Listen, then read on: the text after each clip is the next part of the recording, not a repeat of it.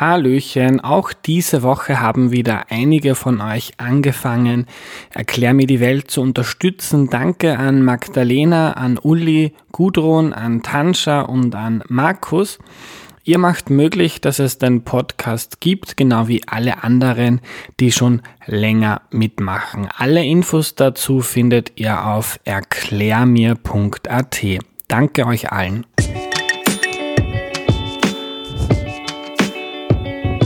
Hallo, ich bin der Andreas und das ist Erklär mir die Welt, der Podcast, mit dem du die Welt jede Woche ein bisschen besser verstehen sollst. Heute reden wir über Mahatma Gandhi, den indischen Freiheitskämpfer, und zwar mit Martin Gensle. Hallo. Hallo. Martin, bevor wir loslegen, äh, kannst du dich bitte kurz vorstellen? Ja, also mein Name ist Martin Gensle. Ich bin Professor für moderne Südasienkunde hier in Wien an der Universität Wien im Institut für Südasien, Tibet und Buddhismuskunde. Martin, wenn ich noch nie was über Gandhi gehört habe, wer war dieser Mann? Ja, er war ein vielseitiger Mensch ähm, und äh, wahrscheinlich ist er am besten bekannt natürlich als derjenige, der äh, Indien zur Freiheit geführt hat ähm, aber da waren natürlich auch andere Freiheit dabei. Wovon? Freiheit die wovon? Freiheit von der Kolonialherrschaft äh, Englands. Aber er ist vor allem deswegen bekannt, weil er mit der Gewaltlosigkeit assoziiert wird, also mit äh, seiner Methode des gewaltlosen Widerstands. Und äh, das hat er sehr konsequent durchgesetzt. Und zwar war er gegen Ende äh, der Kolonialzeit nicht mehr ganz so einflussreich wie viele andere, wie zum Beispiel Pandit Nehru, der dann der erste Premierminister Indiens wurde. Äh, aber er war in der ganz entscheidenden Phase in den 1920er Jahren ein ganz wichtiger Mann. Mhm. Ähm, zu dem kommen wir alles noch, auch zu seinen Widerstandsformen und was man vielleicht heute davon äh, lernen oder mitnehmen kann. Äh, ich würde gern früher anfangen bei ihm. Bei Gandhi ähm, war das immer schon ein politischer Mensch oder aus, wie ist er zu dem geworden, was er, was er war? Ja, er ist eigentlich lange Zeit äh, gar kein Politiker äh, im äh, Sinne der späteren Bedeutung gewesen. Äh, er war zwar schon auch äh, vor seiner Zeit in Indien politisch aktiv und dazu muss man sagen, dass er sehr lange Zeit in Südafrika verbracht hat. Das ist vielleicht nicht immer bekannt, aber er war bis äh, ja, Mitte seiner 40er Jahre war er in Südafrika tätig als Rechtsanwalt, zumindest mhm. am Anfang, und ist erst eigentlich relativ langsam äh, zu einem Politiker geworden. Und äh, ja, äh, eigentlich eher fast widerwillig. Er war im Grunde am Anfang jemand, der sich für seinen Beruf eingesetzt hat, für das Recht. Er hat studiert, er war am seiner Studienzeit in England gewesen, hat dort eine Ausbildung gemacht, hat Jura studiert, Just mhm. studiert und ist dann zum Rechtsanwalt geworden. Mhm. Und hatte eigentlich am Anfang äh, keine allzu großen Ambitionen. Er wollte einfach nur Rechtsanwalt werden in Gujarat, in der äh, Gegend, wo er herkommt. Und eigentlich war es dann eher Zufall, dass er da nach Südafrika äh, gegangen ist. Mhm. Aber hat er, hat er reiche Eltern, weil in dieser Zeit Anwalt werden, wie, was für einen Background hat der? Ja, er kommt aus äh, Gujarat, wie gesagt, eigentlich äh, einer Region, die jetzt äh, in der Kolonialherrschaft nicht so zentral war. Das ist eher äh, im Westen Indiens eine etwas abgelegene Region. Sein Vater war ein Devan, äh, also eine Art Minister in einem dieser kleinen Königtümer oder mhm. Fürstentümer, wie man auch sagt, die ja eigentlich damals relativ eine eigene Unabhängigkeit besaßen unterhalb der Herrschaft äh, der Engländer. Ähm, aber er war, äh, er kam aus einer Händlerfamilie. Banyas ist die äh, Bezeichnung dieser Kaste, aus der kommt, ähm, also eine Vaishya-Kaste. Ähm, das ist die Bezeichnung äh, im indischen Kastensystem dieser Kastengruppe.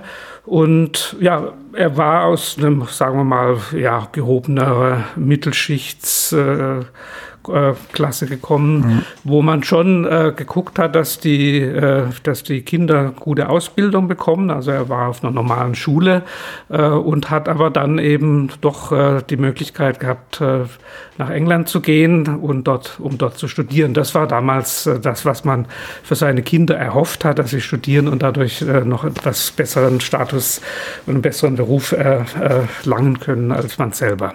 Mhm. Und du hast schon gesagt, er ist nach Südafrika gegangen. Es war noch ein wenig ein anderes Südafrika, als wir heute kennen. Wir haben in diesem Podcast schon in Folge 17 über Nelson Mandela geredet, also ein bisschen mhm. etwas über die Rassentrennung dort gelernt. Also Gandhi ist nach Südafrika gegangen. Äh, und was hat er dort gemacht oder was hat das mit ihm gemacht? Ja, also er ist zunächst, wie gesagt, relativ zufällig dorthin geraten, nachdem er also drei Jahre in England studiert hatte und dort äh, eigentlich nicht äh, so richtig äh, sich wohlfühlte. Er hatte große Probleme in seiner Autobiografie, beschreibt er das, wie er da äh, Probleme hatte, überhaupt richtig was zu essen zu finden, weil er Vegetarier war und er musste seiner Mutter versprechen, dass er kein Fleisch isst. Ähm, und das war ein großes Problem für ihn, aber gleichzeitig auch eine interessante Erfahrung, weil er damals dann schon Bekanntschaft mit der Vegetarian Society, also der vegetarischen Gesellschaft in London äh, gemacht hat. Ähm, aber nach den drei Jahren, er hat sein Studium relativ äh, problemlos zügig abgeschlossen, ist er dann zurückgekommen, hatte aber dann äh, nicht eine ganze Weile Probleme überhaupt so richtig Fuß zu fassen mhm. als Rechtsanwalt. Da gab es natürlich viele andere, die Konkurrenz war groß.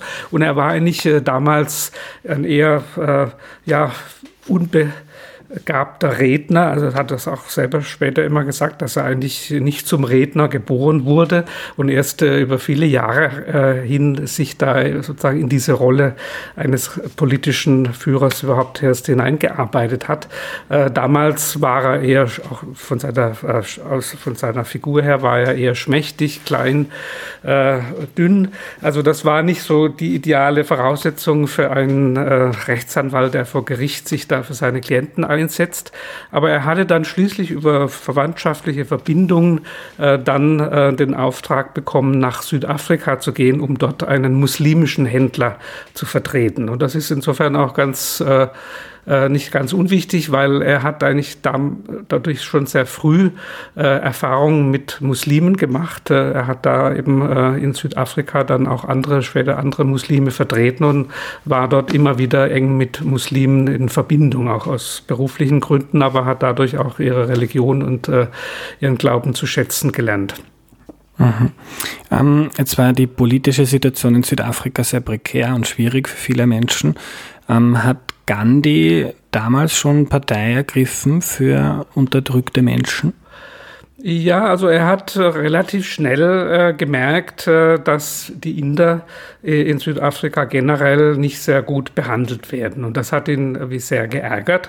Da gibt es ja die berühmte Szene, die auch in dem Film von äh, äh, David Attenborough dargestellt wird, wo er praktisch ganz am Anfang seiner Zeit in Südafrika mit dem Zug von Durban nach Johannesburg fährt und dort eigentlich ja, eben als Rechtsanwalt einen Auftrag hat.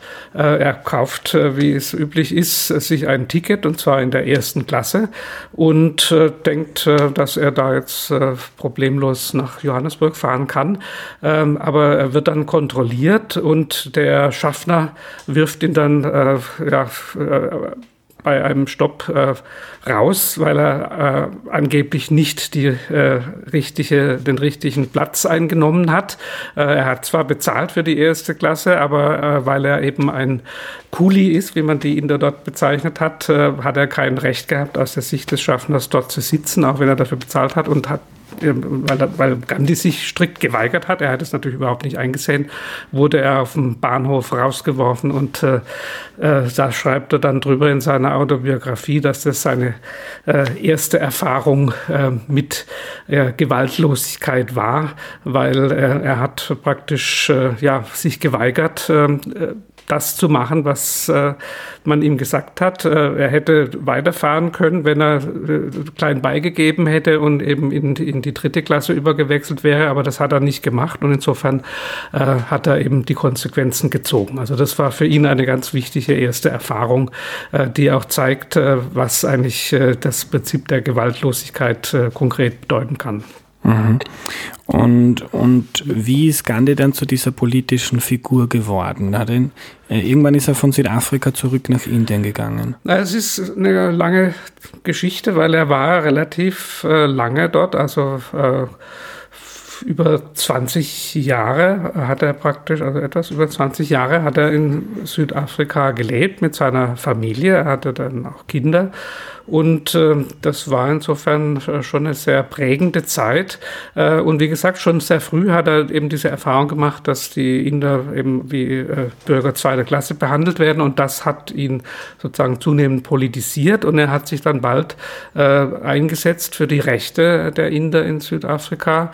Er hat dann äh, die Kongresspartei Südafrikas gegründet, äh, also nach dem Modell der Kongresspartei, die auch in Indien ja schon vorher gegründet worden war. Und er hat vor allem dann am Anfang eigentlich hauptsächlich äh, als Journalist gearbeitet. Er hat seine eigene Zeitung rausgebracht, Indian Opinion, äh, und hat dieses Journal, also diese Zeitschrift, hat er genutzt, um praktisch seine Meinung äh, nicht nur kundzutun, sondern auch gleichzeitig dazu zu nutzen, äh, Leute zu mobilisieren. Also das waren schon ganz wichtige Erfahrungen, die aber damals noch in einem relativ engen Rahmen äh, gesetzt waren.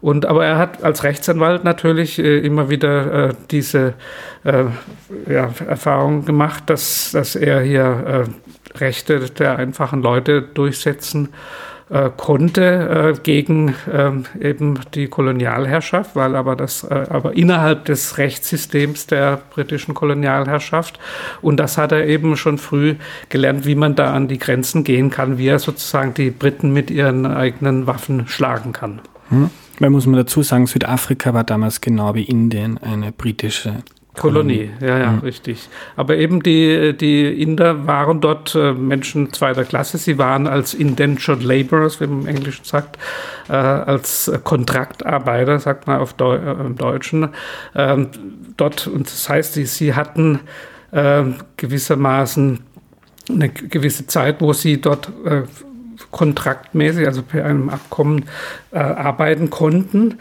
äh, mussten dann aber normalerweise nach Ablauf dieser Zeit wieder nach Indien zurückgehen. Also es war keine Sklaverei, sie, sie haben sie nicht verkauft, aber sie haben sich quasi ihre, sie haben ihre Arbeitskraft über einen Zeitraum von mehreren Jahren normalerweise äh, eben verkauft, haben mhm. dafür dann ein, äh, ein einen fixen Geldsatz bekommen, äh, konnten aber eben auch nicht vorher einfach äh, wieder zurückgehen. Also sie waren nicht frei in ihrem, äh, äh in, ihrer Arbeits-, in ihrem Arbeitsverhältnis, sondern waren da sehr stark gebunden und das war natürlich schon auch eine große Ausbeutung.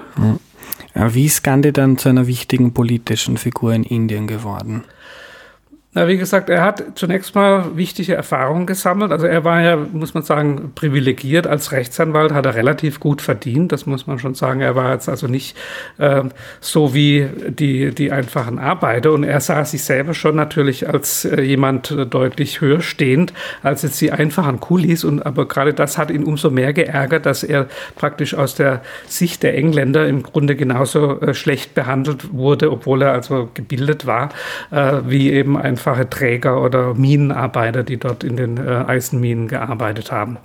Na, und er hat da, wie gesagt, Erfahrungen gemacht, äh, wie, wie man diese Rechte erkämpfen kann. Also es gab dann eine, eine Steuer, die erhoben wurden auf diejenigen, die nach der Zeit der, dieser Kontraktarbeit im Land geblieben sind. Und äh, überhaupt gab es viele Schikane. Man musste irgendwie gewisse, man musste äh, einen Pass haben, wo man mit, mit seinem äh, Fingerabdruck äh, sich identifiziert hat. Und das waren alles äh, Dinge, die ihm nicht gefallen haben und wo er eben sich zur Wehr gesetzt hat. Aber gleichzeitig ging es ihm damals auch äh, um eine andere Form des Lebens. Und das ist eigentlich auch ganz wichtig. Äh, er hat ja schon damals ähm, so praktisch ähm, ein Ashram, also das Ashram im, im indischen Kontext ist ja ein, äh, eine Art Gemeindehaus einer religiösen Gruppierung. Ähm, aber äh, er hat so eine Art, äh, ja, heute würde man vielleicht eher sagen, eine Art äh, ähm, Landkommune gegründet. Er hat äh, einen, einen äh, Hof gekauft, und zwar äh, zwei verschiedene, zunächst in Durban und später dann auch in Johannesburg, wo er mit der Familie, aber auch mit anderen Leuten äh, seines Umfelds gelebt hat und wo er versucht hat, äh, ein einfaches, äh, und zwar ähm, auf, ja, äh, auch religiösen Prinzipien fundiertes äh, Leben äh, zu leben. Also das war schon sehr früh ein, ein, wichtiges Anliegen und er hatte dann später auch in, äh, in Indien äh, weitere Ashrams gegründet. Sabarmati Ashram ist das bekannteste in Gujarat, aber dann auch in, äh, in Varda. Ähm, also das waren für ihn immer ganz wichtige Aktivitäten Aktivitäten, weil er eben, und das ist ganz wichtig für seine ganze Philosophie, weil für ihn der politische Kampf eben gleichzeitig äh, auch eine äh, weiterführende ähm, ja, Form des äh, alternativen Lebens war. Also man kann schon sagen, er hat versucht, eine Art, eine Art alternative Lebensform zu finden. Und zwar eben eine Lebensform, wo das Kastensystem keine Rolle mehr spielt. Das war ihm schon in Südafrika sehr wichtig, mhm. dass er auf Gleichheit basierende Lebensformen findet. Ganz kurz, Kastensystem, man wird in eine Kaste hineingeboren und kommt nicht mehr heraus. Also wenn man eine untere Kaste ist, hat man auch nie Chance, irgendwie in der Gesellschaft Gesellschaft nach oben zu kommen. Genau, ja, das ist äh, das, was ja bis heute sehr stark äh, das äh, soziale Leben in Indien prägt. Und auch wenn es äh, schon lange den Kampf gegen diese Kastenordnung gibt, äh, ist es nach wie vor immer noch sehr stark präsent in, in einer zwar etwas transformierten Form, abgeänderten Form, aber es gibt nach wie vor Kasten, auch wenn die Diskriminierung nach Kastenzugehörigkeit, nach dem äh, Gesetz, also nach der Verfassung äh, eigentlich nicht mehr rechtens ist. Na, und äh, er hat eben damals versucht, äh, eben sozusagen ein Leben zu führen, basierend auf Gleichheit. Äh, also zum Beispiel, indem er darauf gedrängt hat, dass jeder äh, gleichermaßen zum Leben beiträgt. Jeder muss das Klo putzen zum Beispiel. Das hat er selber praktiziert. Also dass es eben nicht äh, ein System gibt wie im Kastensystem, wo es die unberührbaren, die niedrigen Kasten gibt, die eben die unreinen Tätigkeiten durchführen müssen. Das hat er schon damals strikt abgelehnt, sondern er wollte, dass verschiedene Religionen auch zusammenleben leben können, verschiedene Kasten und alle letztlich mit gleichen Rechten ein einfaches Leben führen ohne äh, Gewalt. Also das war für ihn eigentlich äh, das große Ziel damals. Er hat sich äh, da verschiedentlich inspirieren lassen von auch äh, europäischen äh, Geistern, also wie Tolstoy zum Beispiel. Ähm, John Ruskin war auch ein wichtiger Einfluss und der amerikanische äh, Vorkämpfer der Gewaltlosigkeit, David Thoreau. Ähm, also das waren verschiedene, er hat damals sehr viel gelesen und hat sich zunehmend eben für die politischen Ideen interessiert, die damals kursierten, also auch fürs Christentum interessiert. Also er war damals sehr offen und hat eigentlich mit verschiedenen Dingen experimentiert, auch mit Nahrungsformen. Und er hat äh, alle möglichen Diäten damals durch, durchprobiert. Er hat eine Zeit lang nur von Nüssen gelebt, dann hat er eine Zeit lang ähm, ja, Milchprodukte, er hat eine Zeit lang nur äh, dann Ziegenmilch getrunken und so weiter. Er hat, erinnert manchmal an äh, verschiedene Diätexperimente, die man heute durchmacht. Er hat auch da damals äh, versucht. Er war ja schon äh, von Haus aus eigentlich Vegetarier. Ähm, seine Familie war eben äh, traditionellerweise vegetarisch, aber er hat äh, später, äh, also in seiner Jugend schreibt er auch in seiner Autobiografie, äh, auch mal mit Fleischkonsum experimentiert, weil, weil er eben, äh, immer wieder gehört hatte, dass man stärker wird, wenn man Fleisch isst. Und ein Freund von ihm in der Schule hat ihm gesagt, er muss Fleisch essen, sonst wird er nur äh, ein Schwächling werden. Also er hat sehr früh mit äh, solchen Überlegungen immer wieder experimentiert und das zieht sich ehrlich dann auch weiter sein Leben hindurch ich fort. Aber auf deine Frage, äh, um auf deine Frage zurückzukommen, wie es dann zu seinem politischen Kampf äh, in Indien kam. Wie gesagt, er war da schon Mitte 40, als er dann schließlich auf äh, Drängen eigentlich äh, äh, von Bekannten hin äh, in die Politik dann einstieg. Er kam dann zurück aus Südafrika, war damals schon eine gewisse bekannte Größe, weil sein Kampf in Südafrika wurde auch äh, in äh, Indien wahrgenommen. Man hat davon gehört. Er hat ja immerhin die Kongresspartei, also praktisch die Schwesterpartei des Indien, indischen Nationalkongresses gegründet. Also insofern war schon bekannt, äh, dass er da äh, eben Ähnliches äh, gemacht hat und auch einen äh, eigenen Stil, eben die Methodik des gewaltlosen Kampfes entwickelt hat. Und insofern gab es dann verschiedene, äh, die ihn dann dazu gebracht haben, doch nach Indien zurückzukommen und sich dort für den Freiheitskampf, also für die äh, Unabhängigkeit äh, Indiens einzusetzen. Und das hat er dann gemacht. Er kam dann im Jahr 1916 zurück ähm, und ist dann zunächst mal, weil er eigentlich Indien kaum kannte, er war damals eigentlich kaum rumgereist, er kannte nur Gujarat äh, und Bombay, äh, die Gegend, wo er als junger Mann unterwegs gewesen war. Aber ansonsten kannte er Indien eigentlich gar nicht. Und dann hat er eigentlich was sehr Kluges gemacht. Er hat gesagt, ich fahre jetzt einfach mal ein Jahr lang durch Indien und gucke mir das alles an. Und das hat er tatsächlich gemacht. Damals gab es ja schon die Eisenbahn, die von den äh, Engländern gebaut wurde. Ein relativ äh, gutes äh, Eisenbahnnetz hat er schon vorgefunden. Und er ist dann tatsächlich ein ganzes Jahr lang nach Südindien äh, quer durchs Land, nach Norden äh, zum Himalaya rauf und so weiter gereist gereist und hat sich dann erstmal alles so angeschaut und angehört und hat mit den Leuten gesprochen. Und das hat ihn, glaube ich, dann schon auch sehr wesentlich, sehr wesentlich geprägt, weil er hat eben aufgrund seiner Erfahrung in Südafrika nämlich gemerkt, äh, dass es eben wichtig ist, tatsächlich mit den betroffenen Menschen äh, sozusagen in den Dörfern zu reden.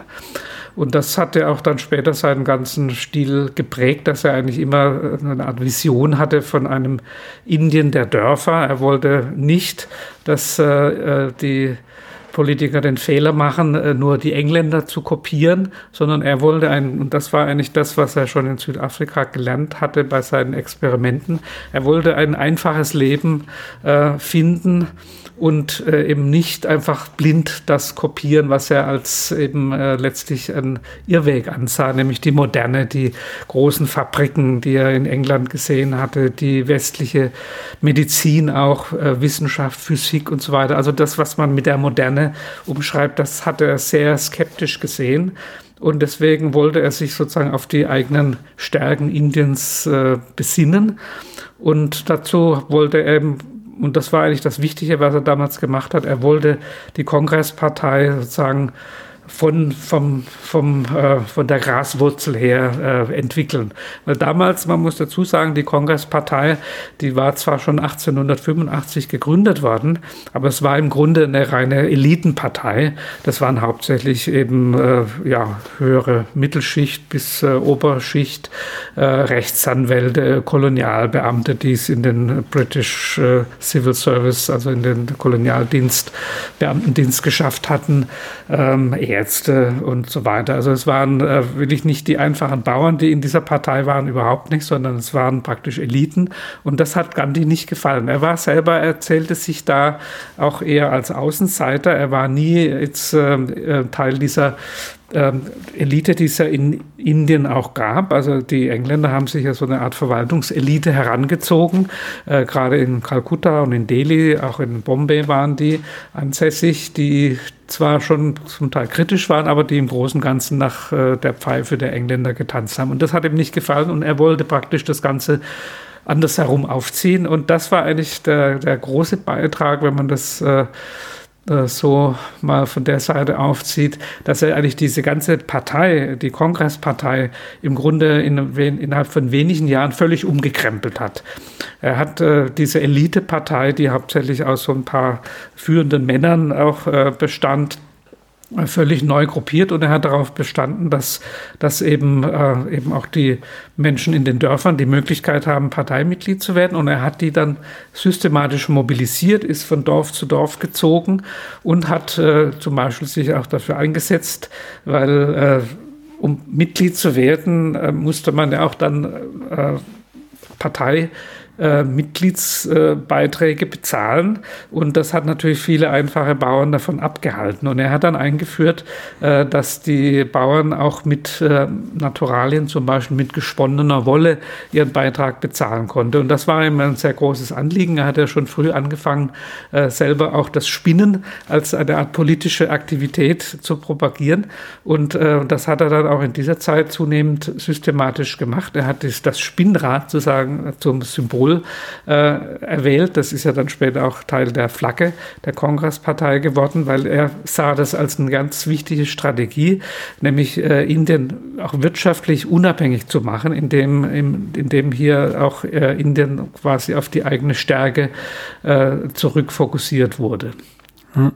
Äh, Gandhi hat dann auch große Demonstrationen angeführt, zum Beispiel den Salzstreik, Salzmarsch, glaube ich. Den Salzmarsch, ja, das mhm. ist ein äh, gutes Beispiel äh, seiner äh, Art äh, der gewaltlosen äh, Kämpfer also der gewaltlosen Strategie. Das war 1930 eine Aktion, die eigentlich sehr typisch ist, wie er sie konzipiert hat. Für ihn war ja ähm, der gewaltlose Widerstand eine, eine Art Technik.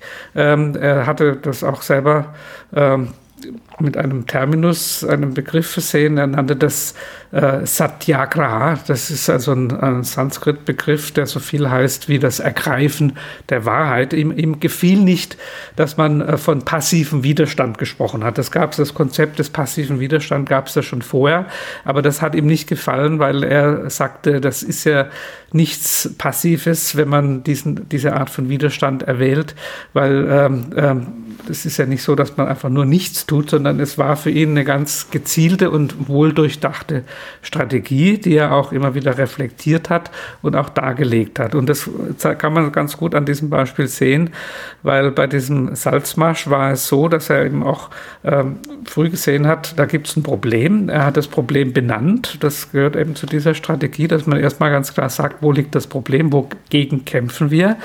Ähm, dann hat er dieses Problem also dargelegt und den Verantwortlichen übermittelt. Also er hat damals der Kolonialregierung einen Brief geschrieben, dass er das äh, Salzgesetz, äh, also die Salzsteuer, also das Gesetz, das eben festlegt, dass äh, das Salz mit einer Steuer belegt wird, dass er dieses Gesetz ungerecht findet. Und er hat die Regierung sozusagen ähm, aufgefordert, das abzuschaffen. Das haben die natürlich nicht gemacht, das war klar, das hat er auch nicht anders erwartet, aber er hat ihnen die Gelegenheit zunächst mal gegeben, quasi in der Verhandlung das Problem äh, zu lösen.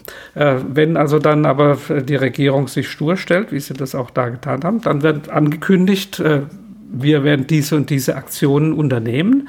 Und das hat er alles im Vorfeld schon klar dargelegt. Er hat genau gesagt, äh, zu diesem Zeitpunkt machen wir das und das. Und er hat dann also eine Gruppe mit, von Mitkämpfern zusammengeführt. Ähm, von seinem Ashram aus äh, äh, ist er dann äh, über mehrere Tage Richtung Küste gewandert, zu Fuß, nämlich zum Meer, zum Meer wo er dann schließlich eben seine Aktion gestartet hat, nämlich Salz zu gewinnen. Ähm, das war praktisch das Ziel, das war alles, wie gesagt, angekündigt, das ging über mehrere Tage und es, es war dann praktisch auch eine religiöse Handlung, wie eine Art Wallfahrt ist er dann von Tag Tag zu Tag durch die Dörfer gezogen, hat den Leuten überall erklärt, was er macht. Zum Teil sind weitere Leute mitgezogen. Ähm, sie haben Lieder gesungen. Also es war alles äh, eine quasi religiöse Handlung. Und das ist ganz wichtig, um Gandhi zu verstehen, weil für ihn war Politik und Religion äh, kein wesentlicher Unterschied. Für ihn war seine politische Handlung immer auch eine religiöse Handlung und umgekehrt. Und das äh, sieht man eben daran. Und äh, er ist praktisch wie mit, mit, seinem Wanderstab auch wirklich sehr äh, wie ein Guru quasi durch die äh, Dörfer gezogen. Das hat natürlich dann auch viel äh, an Presse an sich, also viel Aufmerksamkeit erweckt und wurde dann auch weil ja das über mehrere Tage äh, sich hinzog, ging das über die ganze Welt. Es kam dann in den Wo Wochenschauen, in, damals schon die ersten äh, also Filmszenen, die davon auch gezeigt wurden in den Kinos. Äh, das hat natürlich eine riesen äh, Öffentlichkeitswirkung gehabt. Äh, also praktisch war das eine der ersten globalen äh, Aktiv also Widerstands Lebensformen und, und Aktionen, in, wirklich in dem modernen Sinne einer Aktion, die eben nicht nur äh, das kurzfristige Ziel anstrebt, sondern gleichzeitig versucht, damit auch äh, äh, die Öffentlichkeit zu erreichen und die öffentliche Meinung zu erreichen.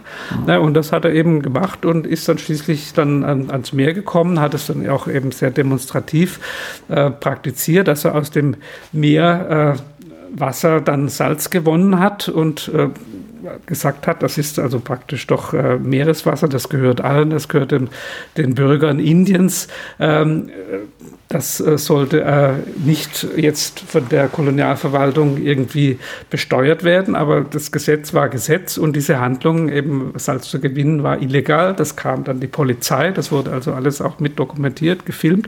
Er wurde verhaftet, er und auch seine Mitstreiter wurden äh, in Polizeigewahrsam genommen und äh, ja, gleichzeitig aber war es äh, eine Aktion, die auch andere dazu aufgefordert hat, das Gleiche zu tun. Es wurde dann in ganz Indien äh, Ähnliches getan. Es wurde Salz gewonnen und es wurden also dann Tausende von Leuten schließlich ins Gefängnis gesperrt aufgrund äh, dieser Aktion. Und das hat natürlich äh, vor allem äh, eben äh, nicht nur in Indien, sondern dann auch in Europa äh, großen, äh, großes äh, Aufsehen erweckt, weil zum ersten Mal wirklich demonstrativ hier deutlich wurde, wie, wie äh, ja ungerecht eigentlich äh, diese Kolonialverwaltung äh, hier, diese Kolonialmacht hier agiert. Und das war genau eigentlich das, was Gandhi angestrebt hat. Äh, das war im Grunde, hat er sein Ziel damit erreicht. Die Ironie ist allerdings, dass die Salzsteuer trotzdem nicht abgeschafft wurde. Also im, im strengen politischen Sinn war diese Aktion letztlich äh, äh, nicht erfolgreich. Mhm. Äh, die Salzsteuer wurde erst nach äh, ja, weiteren 16 Jahren, nämlich nach Ende der Kolonialzeit, dann schließlich wirklich abgeschafft. Wie ist Indien dann frei geworden? Ja, also das zog sich dann noch eine ganze Weile hin. Wie gesagt, 16 Jahre hat es noch gedauert. Das war stellenweise in den 30er Jahren, das war so die Zeit, wo Gandhi eigentlich auch auf dem Höhepunkt seiner Popularität war, wo jeder auch in Europa, in Amerika, jeder kannte den Namen Gandhi. Äh, er war ja auch dann nach England gekommen, nach London zu den Roundtable-Konferenzen wo er dann als Asket, äh, also wie ein äh, indischer Heiliger aufgetreten ist, während alle anderen Politiker äh, und äh, Kolonialpersönlichkeiten, die äh, dort versammelt waren, äh, alle in Anzug und Krawatte auftraten, war er in seinem selbstgesponnenen Baumwollgewand dort fast halbnackt, wurde er dann von Churchill als halbnackter Fakir geschmäht, fand es lächerlich mit sich von so jemand äh, sozusagen terrorisieren zu lassen. Ähm, aber das war natürlich alles sehr öffentlichkeitswirksam und die Sympathien waren auf diese Weise zunehmend auf der Seite des äh, indischen Widerstands. Ähm, also insofern sah es eigentlich schon in den 30er Jahren äh, so aus, als würde der Kampf bald erfolgreich sein. Es gab ja auch Verhandlungen, also es gab ja immer wieder äh, Versuche, dann ähm, sozusagen äh, eine äh, ja, stärkere politische Partizipation, also Teilhabe äh, zu garantieren durch Wahlen. Die Engländer haben schon immer wieder äh, sozusagen äh, etwas äh, äh, Zugeständnisse gemacht, indem sie also Wahlen zugestanden haben. Das äh, fing schon nach dem Ersten Weltkrieg an, dass man so eine Art Pseudodemokratie etabliert hat, äh, für die äh, gehobenen Schichten zumindest, wenn auch nicht für das ganze Volk. Ähm, aber es war praktisch immer wieder ein Kampf dieser Kongresspartei mit dem Ziel, dass also irgendwann diese Unabhängigkeit erreicht wird. Äh, und das war, wie gesagt, schon in den 30er Jahren relativ nahe. Und dann kam aber der Zweite Weltkrieg dazwischen. Und das hat die Sache dann nochmal aufgeschoben. Ähm, aber ja, letztendlich äh, war das dann nur eine weitere Verzögerung und äh, der Zweite Weltkrieg äh, führte dann letztlich dazu, dass dann auch eine, ein Regierungswechsel in England kam, dass Churchill, der äh, lange Zeit als Premierminister die Fäden in der Hand hatte, dann abgewählt wurde, äh, war der Weg dann schließlich frei. Dann kam eine Labour Party Regierung an die Macht nach dem äh, Ende des Zweiten Weltkriegs und die war dann den Kongressleuten Seiten positiver gesonnen und damit war dann der Weg frei für die Unabhängigkeit. Was wurde dann aus Gandhi? Ja, Gandhi hat sich schon eigentlich äh, in der zweiten Hälfte der 30er Jahre zunehmend zurückgezogen. Er hat schon gesehen, dass dass der ja, dass auch äh, jetzt die Zeit ist, wo Jüngere äh, zum Zuge kommen sollten und er hatte eigentlich seinen Nachfolger äh, Jawaharlal Nehru, also Pandit Nehru, aufgebaut als äh, der als denjenigen, der dann später dann auch die Macht übernommen hat, als der erste Premierminister des freien Indiens. Ähm, also er hat sich da eher so als äh, ja graue Eminenz äh, eher im Hintergrund gehalten, aber er war natürlich schon äh, nach wie vor sehr stark beteiligt.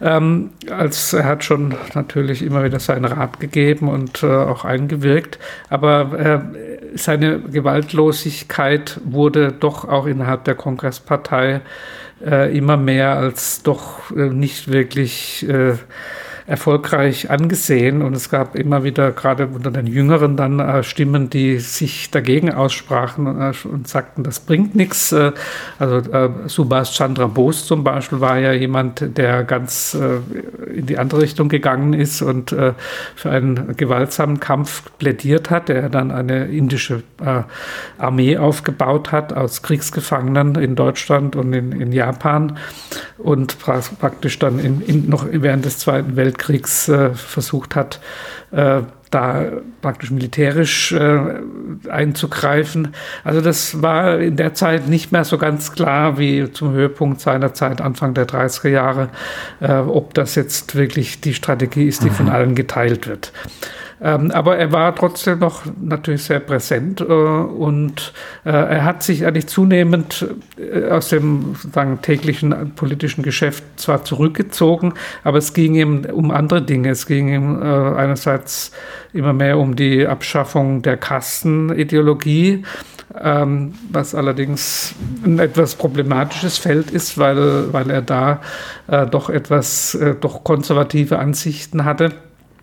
Aber vor allem, das äh, sei vielleicht noch äh, hier betont, er hat er sich immer stärker für die äh, oder sagen wir andersrum, gegen die Spaltung zwischen Hindus und Muslimen eingesetzt. Und das hat er eben schon äh, früh erkannt, dass das ein großes Problem ist. Und das war ja dann auch das große Problem mit der Unabhängigkeit, dass dann eben die Teilung Indiens äh, gleichzeitig passierte. Das war eigentlich das, was er von Anfang an verhindern wollte, was er schon in den 20er Jahren, also 20, noch 20 Jahre vorher, eigentlich immer versucht hat zu bekämpfen. Äh, das äh, war für ihn eigentlich äh, ein großer Schmerz, dass, dass er letztlich nicht verhindern konnte, dass Indien geteilt wurde. Und das war praktisch ja seine letzte große seine Aktivitäten, als er praktisch während diesen gewaltsamen äh, ja, Kämpfen, muss man sagen. Also während der Teilung gab es so große, auch schon vorher gab es immer wieder Unruhen in den Städten, in Kalkutta, in, in, ähm, in äh, New Delhi, Neu-Delhi, wo immer wieder Muslime und, und Hindus äh, sich in die Quere kamen und, und sich bekämpft haben.